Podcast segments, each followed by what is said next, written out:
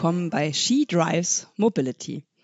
Du bist hier genau richtig, wenn du dich dafür interessierst, wie wir endlich die sozial- und klimagerechte Mobilitätswende starten.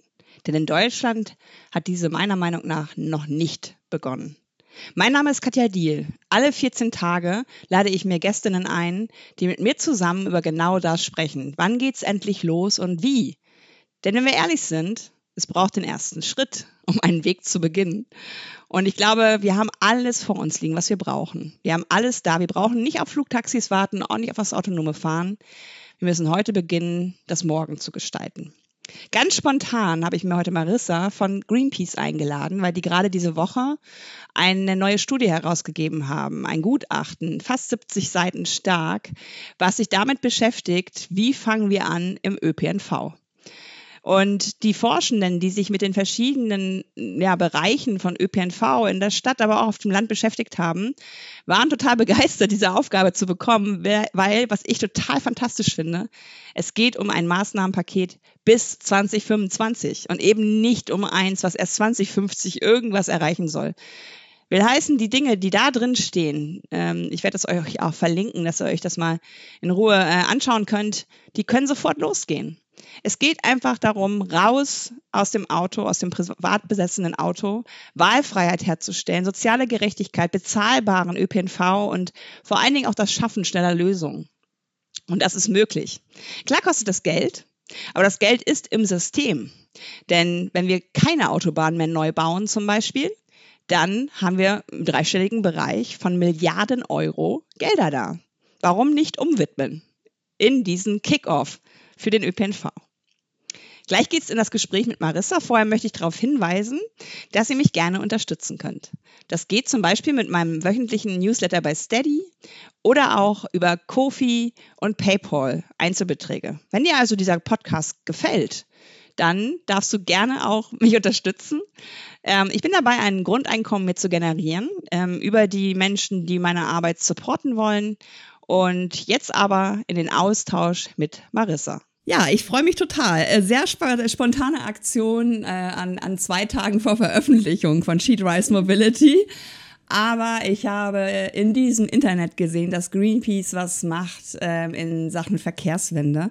Und da würde ich dich, Marissa, erstmal ähm, bitten, dass du dich kurz vorstellst. Genau, ich bin Marissa und Mobilitätskampaignerin bei Greenpeace. Und davor war ich an der Uni Kassel und habe dazu ÖPNV geforscht. Sehr gut. Und ähm, wir haben schon eben uns kurz vorbesprochen, dass wir vielleicht auch noch mal ein bisschen Gesamtbild geben, äh, wo der Verkehrssektor eigentlich steht, was da auch mit dem Koalitionsausschuss war, weil natürlich ist das einfach so mein Leib- und Magenthema, die Mobilitätswende, vor allen Dingen intersektional, inklusiv, also diese ganzen Möglichkeiten, die wir ja jetzt haben, wenn wir nicht mehr so autozentriert unterwegs sind, das Ding auch wirklich gut zu machen, denn das ist ja kein schönes System. Die meisten Menschen sind abhängig von einem Auto gemacht worden. Es war mal mal alles viel besser. Also der Verkehrssektor ist, äh, ich mag auch nicht mehr dieses Wort Sorgenkind, weil es ist, glaube ich, schon äh, aus dem Abi. also das ist ja schon uralt, dass das äh, nicht funktioniert im Verkehrssektor. Und das liegt ja tatsächlich daran, dass wir das Auto nicht loslassen können. Denn 61 Prozent der CO2-Emissionen zum Beispiel ähm, sind ja ähm, aus dem privaten Pkw. Also ganz klar, viel schlimmer als Fliegen, viel schlimmer als äh, schwere Seeschifffahrt und solche Dinge. Ähm, und die Emissionen steigen sogar noch. Und dann ist das ja schon echt so ein Downer irgendwie, wenn du in dem Bereich arbeitest und, und siehst, dass du diese Möglichkeiten hast, die Dinge zu verändern und dann halt wahrnimmst, okay, irgendwie fühlt es sich so an, als wenn da gerade auf Bundesebene Gesetze gebrochen werden, wie zum Beispiel das Klimaschutzgesetz, das ja bestimmte Sektorenziele vorgesehen hat und so weiter. Ja, und dann gibt es so einen Koalitionsausschuss und dann treffen sich die Menschen der Ampelkoalition und kommen raus und in der Zeit lässt sich Robert Habeck äh, sinngemäß damit äh, zitieren, dass im Verkehrssektor nichts zu holen sein wird, äh, dass die, dass die, ähm, ja, die Auseinandersetzung mit dem Koalitionspartner FDP gezeigt hat, dass da keine Bewegung reinzubringen ist und ich muss dir sagen, das war so ein richtiger Schlag in den Magen, weil ich dachte, okay, wie sich jetzt da noch motivieren. Deswegen motivieren wir uns heute, glaube ich, auch ein bisschen, weil eigentlich ist es ja auch nicht die Aufgabe von Greenpeace, sowas vorzulegen. Magst du so ein bisschen die Entstehungsgeschichte von eurem Programm erzählen? Weil es sind ja auch fast 70 Seiten, also es ist jetzt nicht nur so ein One-Pager. Aber wie seid ihr da äh, vorgegangen? Okay, also so der ganz große Hintergrund ist, dass wir ja gerade die Bahn statt Autobahn-Kampagne haben, wo wir auf der einen Seite sagen, hey, wir müssen einfach aufhören, elendige Autoinfrastruktur zu bauen, die uns wahnsinnig viel Geld kostet, uns weiter ans Auto kettet und Wälder und Moore platt macht. Was brauchen wir stattdessen? Wir müssen eben den ÖPNV voranbringen. Und da haben wir dann so mitgekriegt, es heißt irgendwie immer, alles im ÖPNV würde total lange dauern und ja, wenn wir da jetzt Veränderungen voranbringen, das geht doch, erst in 100 Jahren wird sich da irgendwas ändern und bis dahin müssen wir leider abhängig vom Auto bleiben und deswegen kann sich leider am Ende auch gar nichts ändern. Und ja, Volker Wissing wäre ja eigentlich verantwortlich, schon das zweite Jahr in Folge ein Sofortprogramm vorzulegen. Er ist gesetzlich dazu verpflichtet, dieses Sofortprogramm vorzulegen und er macht es einfach nicht. Und wir haben jetzt zumindest mal gesagt, hey, wir legen für den Bereich ÖPNV ein Sofortprogramm auf und gucken, was sind die Maßnahmen, die man jetzt sofort anfangen kann und die dann bis 2025 einfach schon was bringen. Und da haben wir 15 Stück gefunden. Das haben wir natürlich nicht selber gemacht, sondern in Auftrag gegeben bei der Multimobil AG. Das sind alles Leute, die forschen schon ganz lange im Bereich ÖPNV. Carsten Sommer, also Professor Carsten Sommer von der Uni Kassel zum Beispiel, oder auch Thorsten Ebert, der ein Verkehrsunternehmen geleitet hat. Also Leute, Melanie Herget, die zum Bereich ländlicher Raum forscht. Also wahnsinnig viele Leute, die sich da gut auskennen. Genau, und dann, äh, ich habe es mir natürlich durchgelesen, ähm, ist das ja auch etwas, was sehr übergreifend äh, beginnt, weil wir natürlich das Problem haben, also es war ja wichtiger, in den Koalitionsvertrag zu schreiben, dass es kein Tempolimit geben wird. Das finde ich bis heute noch e-, echt lachhaft, dass sowas in einen Koalitionsvertrag kommt. Aber äh, das Kapitel ähm, Mobilität fängt ja recht bold und breitbeinig an, äh, indem man sagt, jetzt geht's los. Also man hat das Gefühl, wenn man das liest, dass da irgendwie ist Aufbruchstimmung in dem Koalitionsvertrag zumindest.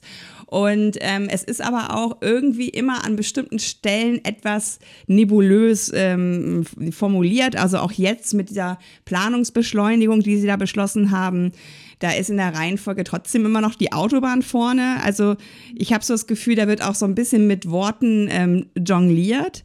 Und ähm, als ihr das in Auftrag gegeben habt, ähm, war euch auch wichtig, dass das der ÖPNV äh, alleinige Betrachtungsgegenstand ist, weil es gibt natürlich in der Mobilitätswende noch viele andere Dinge, ähm, wie zum Beispiel das Fahrrad oder auch ähm, ja andere Möglichkeiten, auch vielleicht äh, Restriktionen äh, auf den Autoverkehr zu bringen. Aber euch war wirklich wichtig, einmal zu zeigen, welche Möglichkeiten haben wir im Nahverkehr? Naja, das ist ja miteinander verknüpft.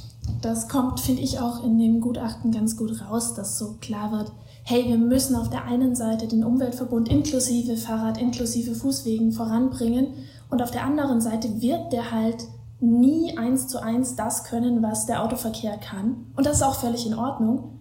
Aber deswegen muss einfach der Autoverkehr auch zurückgebremst werden. Also da müssen Parkplätze weggenommen werden. Das muss unattraktiver werden, auch weil sonst klappt es einfach nicht mit der Verkehrswende.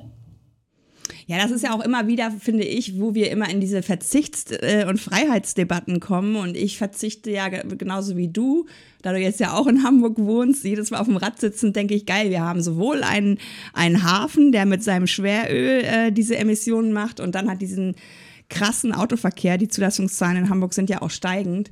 Ähm, und das zeigt ja, dass es, dass es ähm, wenn wir von unattraktiv sprechen, eigentlich geht es ja darum, eine gewisse Gleichberechtigung überhaupt erstmal herzustellen. Ne? Also das ist, glaube ich, vielen Automenschen auch immer gar nicht so bewusst, ähm, wenn sie nur mit dem Auto unterwegs sind, weil sie das ja auch nicht erleben. Sie sitzen ja in ihrer Stahlschachtel, äh, wie das zum Beispiel ist. Also ich sehe zum Beispiel auch das 49-Euro-Ticket ähm, eher als Kundinnenbindung. also Belohnung für die, die schon drin sitzen und sich diesen Schmerz geben. Habt ihr denn da Vorgaben gemacht zu diesen ähm, ähm, gut Gutachten oder wie sind die Forschenden da vorgegangen? Ähm, also unsere Hauptvorgabe war, hey, wir wollen wissen, Verkehrswende, was geht bis 2025 mit einem Fokus auf den öffentlichen Nahverkehr. Und wir wollen Klimaschutzziele einhalten und wenn wir da jetzt konsequent handeln, wenn wir quasi einen Verkehrsminister hätten, der Gesetze ernst nehmen würde, was müsste der dann machen? Und die haben sich wahrscheinlich über die Aufgabe auch ein bisschen gefreut, oder? Ja, das war total schön. Die haben mir tatsächlich auch so zurückgemeldet. Das ist, äh, war ihnen eine große Freude, das aufzuschreiben und auch mal was so Konstruktives zu machen, was dann hoffentlich auch groß diskutiert wird. Haben die sich die, die Bereiche dann aufgeteilt oder wie sind die in der Gruppe auch vorgegangen? Über den ganz genauen Forschungsprozess kann ich dir leider nichts sagen. Ähm, die haben natürlich alle unterschiedliche Schwerpunkte und ich denke, ja. jeweils ihre Schwerpunkte bearbeitet. Genau, aber dann lass uns doch mal einfach reingehen, weil es sind ja immerhin äh, 15 äh, Punkte, dass, dass du einfach mal erläuterst, ähm, vielleicht auch, wo ist der größte Hebel, ähm, weil ähm, ich weiß es auch von Leuten vor Ort in den Regionen, viel ist natürlich auch dadurch ähm, ja, verunmöglicht, dass die gesetzlichen Rahmenbedingungen jetzt zum Teil noch aus der Nazi-Zeit oder davor kommen. Also da ist ja auch viel äh, Wille, glaube ich, sogar da. Das zeigen ja auch diese über 500 Städte und Regionen, die Tempo 30 gerne hätten. Ähm, also was war so der größte Hebel, den die Forschenden rausgefunden haben? Äh, da muss ich leider dich gleich enttäuschen, weil das wollte ich natürlich aus so einer medialen Sicht auch so. Was ist der große Hebel? Was ist die eine Maßnahme, die wir nach vorne stellen? Und es ist einfach so, das Zeug ist ineinander verschränkt. Okay. Wir sind mhm. auch schon so tief drin in der Klimakrise, dass wir einfach alles machen müssen. Ja. Umso schöner. Ähm, und sich das dann eben auch gegenseitig wieder verstärkt. Okay. Ähm, ja, vielleicht gehe ich einfach mal so ein bisschen von oben nach unten durch ja, ungewertet alle Maßnahmen müssen kommen. Ja, es ist ja auch 2025 ist ja jetzt auch nicht äh, äh, in weiter Ferne wie so viele andere Dinge, die äh, vielleicht auf 2050 oder so sich be beziehen. Aber genau, gibt doch den Leuten, die zuhören, mal so ein Gefühl, was steht in diesem Gutachten jetzt drin. Okay, also so einer der Punkte ist, dass wir sagen, es braucht einen guten ÖPNV als kommunale Pflicht. Weil momentan ist es so, dass Kommunen haben manche Aufgaben, die sind verpflichtend. Das ist zum Beispiel die Müllabfuhr, das ist die Abwasserorganisation, das sind Sozialleistungen und andere Aufgaben, die sind freiwillig. Und ÖPNV fällt halt momentan unter die freiwilligen Aufgaben. Das heißt, wenn bei einer Kommune das Geld knapp wird, dann kann es halt sein, dass bei Bus und Bahn gespart wird. Und das ist relativ dramatisch dann, weil da ja auch die soziale Teilhabe von Menschen dranhängt und Klimaziele sowieso. Und deswegen sagen wir, okay, das muss verpflichtend werden. Und damit dann nicht einfach es irgendwie so irgendeinen ÖPNV gibt und dann fährt alle drei Stunden mal was, muss es gekoppelt werden an Mindeststandards. Also dass man sagt, mindestens alle gilt noch auszudiskutieren, halbe Stunde muss da ein gutes Angebot da sein. Da kann ich gleich mal direkt reingrätschen, weil es ist ja eine Angst, die tatsächlich Verkehrsunternehmen wegen des 49-Euro-Tickets haben, dass da Gelder fehlen, ähm, ähm, weil sie das ja zur Hälfte mitfinanzieren und noch gar keine Ahnung haben, wie viele Leute wechseln von Abos in dieses Produkt. Also gerade äh, in Hamburg hatten wir wirklich teure, ähm, also es ist ein richtiger Fortschritt in, in, in, in der Kostenseite. Ist natürlich aber auch etwas, wo Einnahmen fehlen werden. Und da hatte ich ähm, aus Schleswig-Holstein den Arne Beck, äh, Dr. Arne Beck, der ist Geschäftsführer der NASH, und er meinte, ja, es kann sein, dass äh, der letzte Bus dann nicht fährt. Das ist aber dann für manche Leute natürlich genau der Bus, der, mhm. der ähm, vom Auto befreit. Und ähm, was auch immer wieder vergessen wird, es gibt halt sehr viele Menschen, die einfach gar nicht Auto fahren können wollen. Also die ausgeschlossen sind von selbstbestimmter Mobilität, weil in manchen Regionen von Deutschland, und das ist natürlich der ländliche Raum, bist du fast verpflichtet, einen Führerschein und ein Auto mitzubringen, um selbstbestimmt unterwegs zu sein. Und ich bin im Beirat von Winfried Herrmann, der hat ähm, ein ÖPNV 2030-Programm und der hat das so, so wird es wahrscheinlich dann bei euch auch auszudiskutieren sein, je nach Siedlungsdichte, Stundentakt, Halbstundentakt oder On-Demand-Systeme.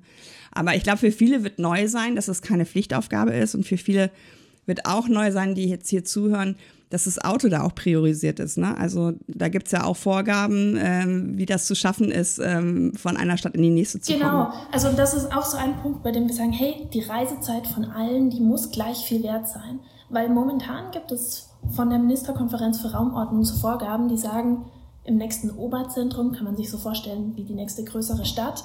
Mit dem Pkw muss ich da in 60 Minuten hinkommen. wenn ich da mit dem Bus mit der Bahn aber 90 Minuten hin brauche, dann ist es völlig in Ordnung. Und das heißt einfach, dass meine Zeit als ÖPNV-Nutzerin weniger wert ist.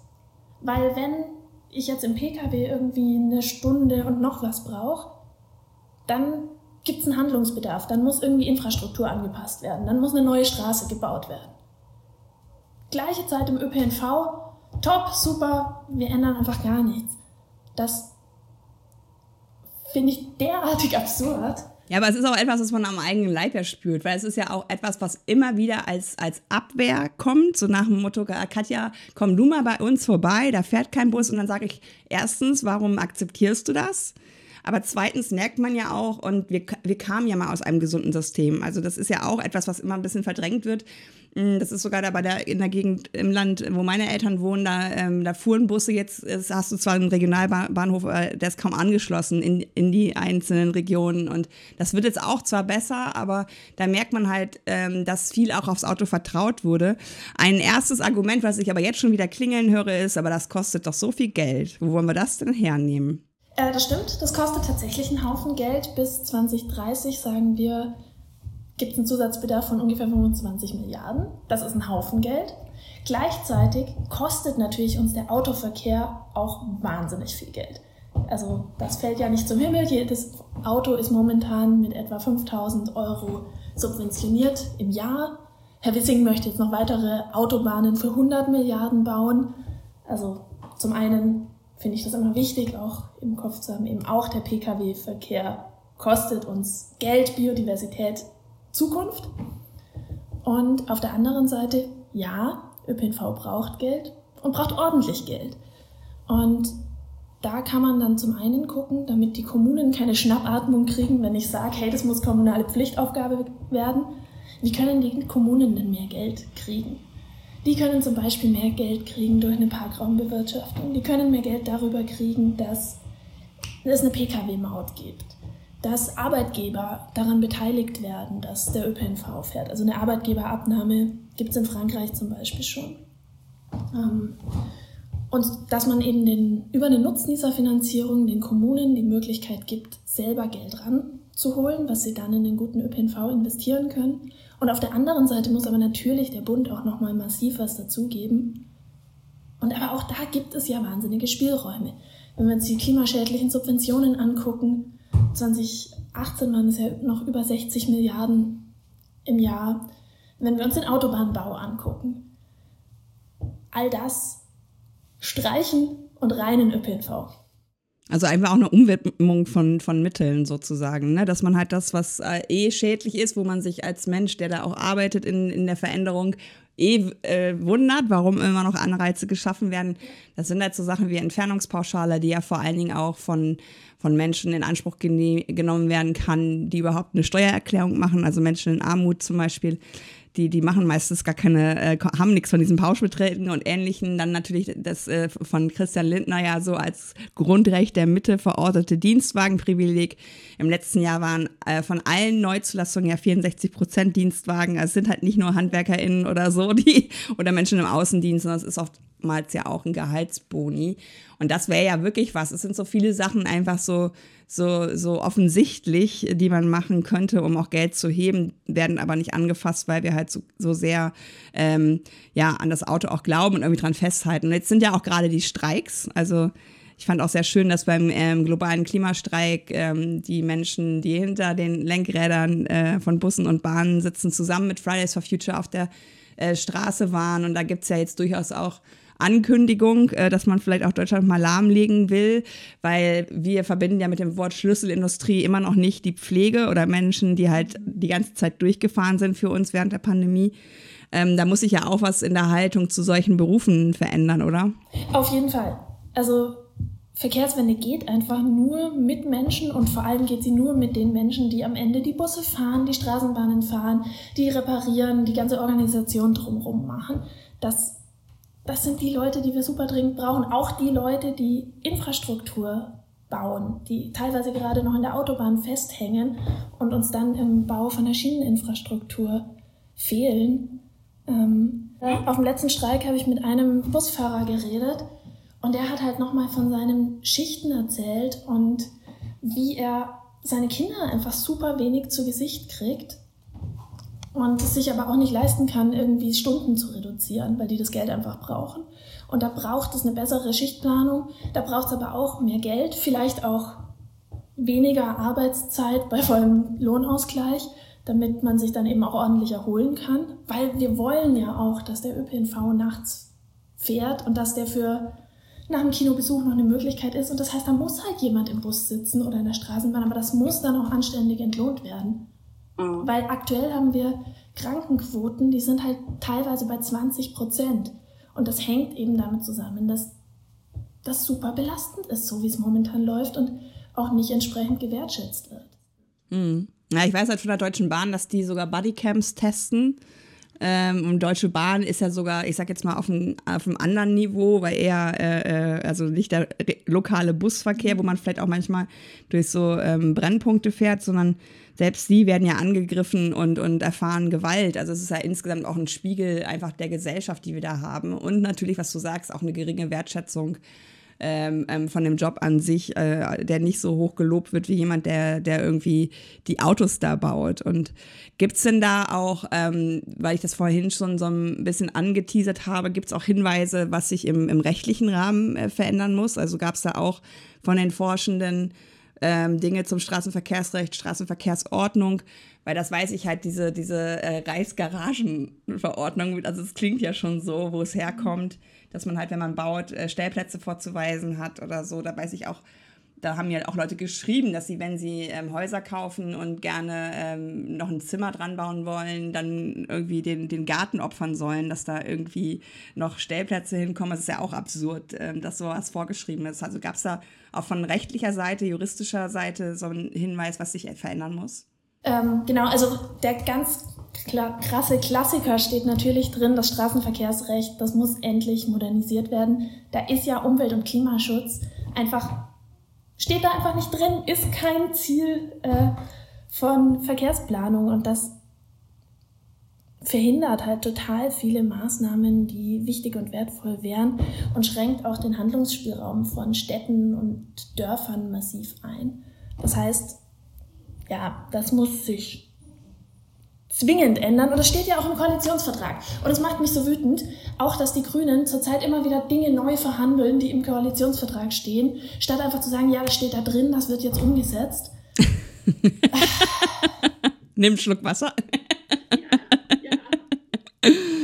Und dann habe ich was gesehen, strategische Zielbilder für das Verkehrssystem der Zukunft auf allen föderalen Ebenen entwickeln. Das klingt jetzt sehr Was heißt das denn? Okay, im Prinzip heißt das, macht endlich einen Plan. Mhm. Weil momentan ist Verkehrspolitik in Deutschland einfach ganz viel, wir machen mal irgendwas oder, wie man es jetzt beim Bundesverkehrswegeplan sieht, wir machen eine Prognose, schreiben den Status quo einfach fort. Also diesen Status quo, der sozial ungerecht ist und der in die Klimakrise führt, den projizieren wir einfach weiter in die Zukunft und dann sagen wir, ah, anhand dieser Prognose müssen wir jetzt noch so und so viele Straßen bauen. Und das ist ja überhaupt nicht zielgeleitet, sondern einfach ja, relativ kopflos halt so weiterlaufen, wie man es bisher macht. Und da sagen die Forschenden, da müssen wir eben auf allen Ebenen mal überlegen, wo wollen wir denn eigentlich hin mit unserem Verkehrssystem? Wo wollen wir hin, was Klima angeht? Wo wollen wir hin, was Natur angeht? Wo wollen wir hin, was soziale Teilhabe angeht? Ähm, also, und was Gesundheit und Sicherheit angeht. Alle diese großen Themen, die ja von Verkehr und Mobilität berührt werden, dass man sich da mal Zielvorgaben macht und dann anhand dieser Zielvorgaben einen ordentlichen Plan entwickelt.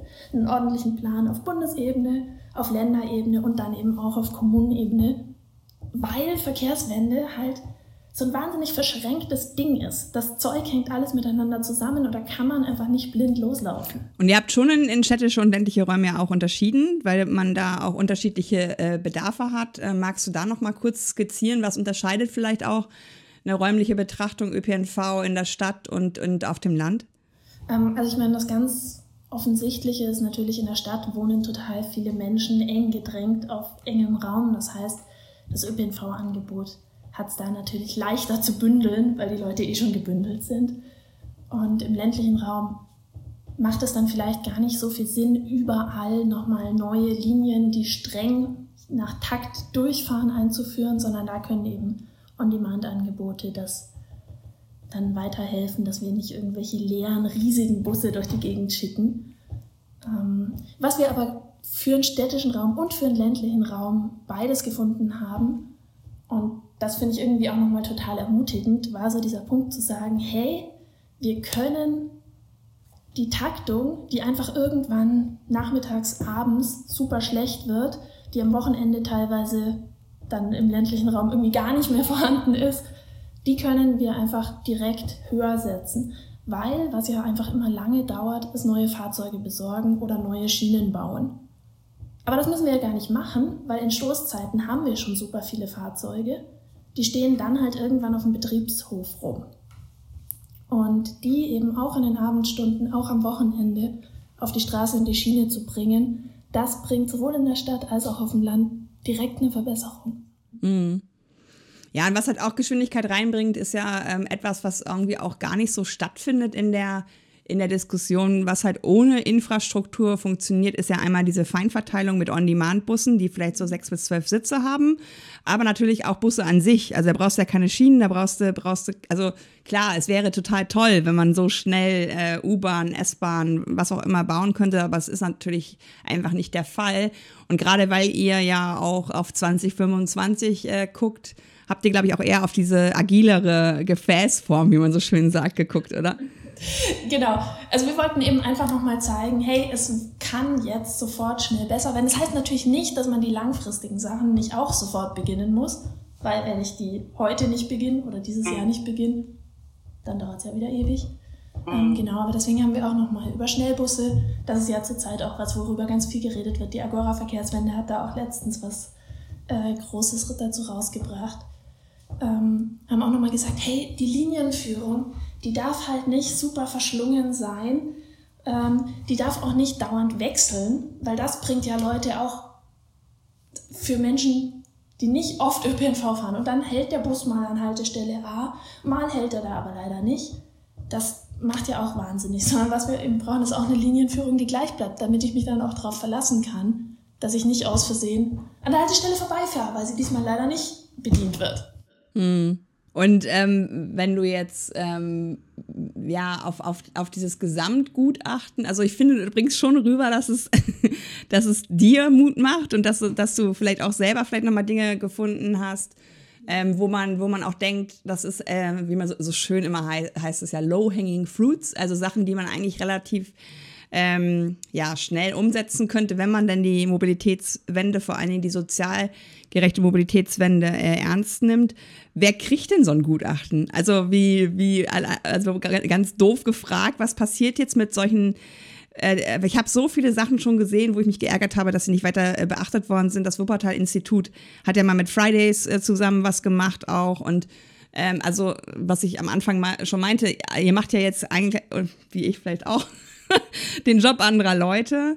Ähm, Gab es schon irgendwie politische Stimmen, irgendeine Resonanz oder wird dann gesagt, das müssen wir prüfen? Wie geht es da weiter, wenn sowas veröffentlicht wird? Äh, tatsächlich muss ich sagen, bin ich da gerade relativ enttäuscht. Wir haben das Ding veröffentlicht und erstmal einfach groß rausgespielt, auch an die Medien rausgespielt, in der Annahme, das 49-Euro-Ticket startet. Und es wurde ja irgendwie versprochen als Mobilität für alle. Gleichzeitig ist es aber nicht Mobilität für alle, weil es arme Menschen ausschließt weil es immer noch zu teuer ist und weil es eben auch alle, die keinen Bahnhof, keine Haltestelle vor der Tür haben, ausschließt. Und da haben wir gedacht, hey, da ist es doch großartig, rauszugehen und zu sagen, hier 15 Maßnahmen für die schnelle sofort.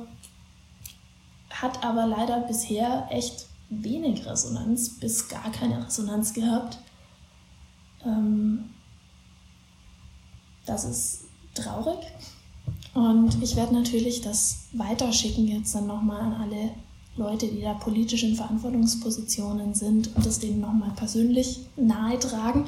Auf der anderen Seite macht es mich halt auch wirklich wahnsinnig, wenn ich denke, insbesondere jetzt wieder an Herrn Wissing gedacht, der müsste händeringend dastehen und sagen, gebt mir die Maßnahmen. Ähm, weil er ist gesetzlich verpflichtet dazu, seinen Verkehrssektor endlich auf einen Weg zu bringen, wo er halt nicht unsere Lebensgrundlage zerstört. Tut er aber nicht.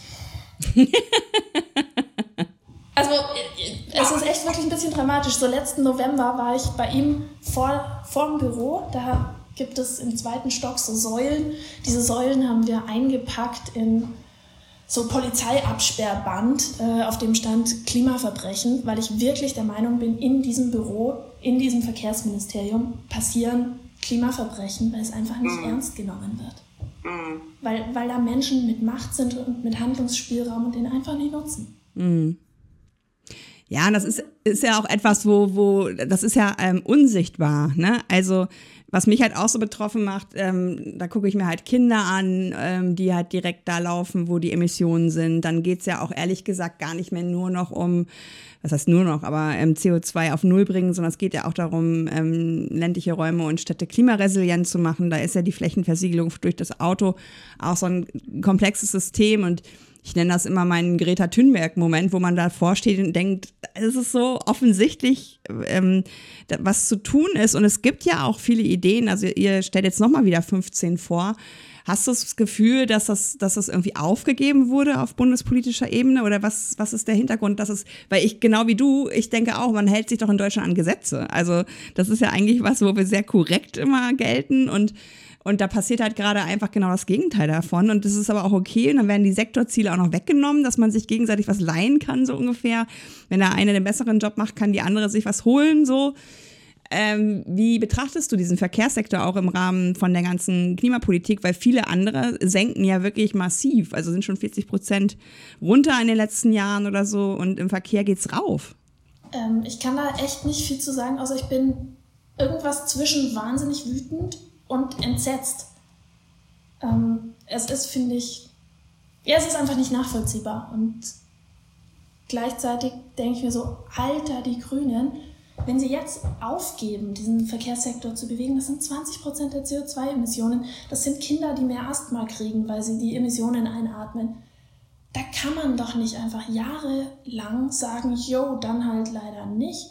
Auch jetzt mit der Planungsbeschleunigung, dass in NRW dann einfach gesagt wird, der Spielraum nicht genutzt wird, den man hat und sagt, ja, dann winken wir diese 66 Projekte halt irgendwie mit ein bisschen Bauchweh durch. Ähm, mhm. Da würde ich mir sehr, sehr viel mehr äh, Widerstand wünschen. Hast du denn aus der Branche, also aus der Verkehrsbranche oder aus, der, aus den Reihen der Gewerkschaften schon was gehört? Oder ist sie gar nicht so, sind das gar nicht jetzt die ersten AdressatInnen äh, und die kommen noch dran oder so, weil das kann ich mir schon vorstellen, die interessiert das bestimmt. Ähm, der VDV und die FGSV haben schon gesagt, richtig gut, richtig spannend. Mm, cool ja, die, die brauchen ja auch, ehrlich gesagt, diese, diesen Druck auch, ne? Weil es ist natürlich eine riesige Branche. Es wird jetzt ein bisschen aufgelöst, diese ganze Kleinstatterei durch ein Ticket. Das reicht aber natürlich bei weitem nicht aus. Dann ist das 49-Euro-Ticket ja auch trotzdem nicht deutschlandweit einheitlich, weil es überall andere Regelungen gibt. Ich habe mal so das Bild in Schleswig-Holstein einsteigen mit Hund und, und Fahrrad und irgendwann muss der Hund mal raus und irgendwann muss das Fahrrad mal raus und mal darfst du Leute mitnehmen, ja, nein. Also da ist ja auch viel Nachbesserungsbedarf.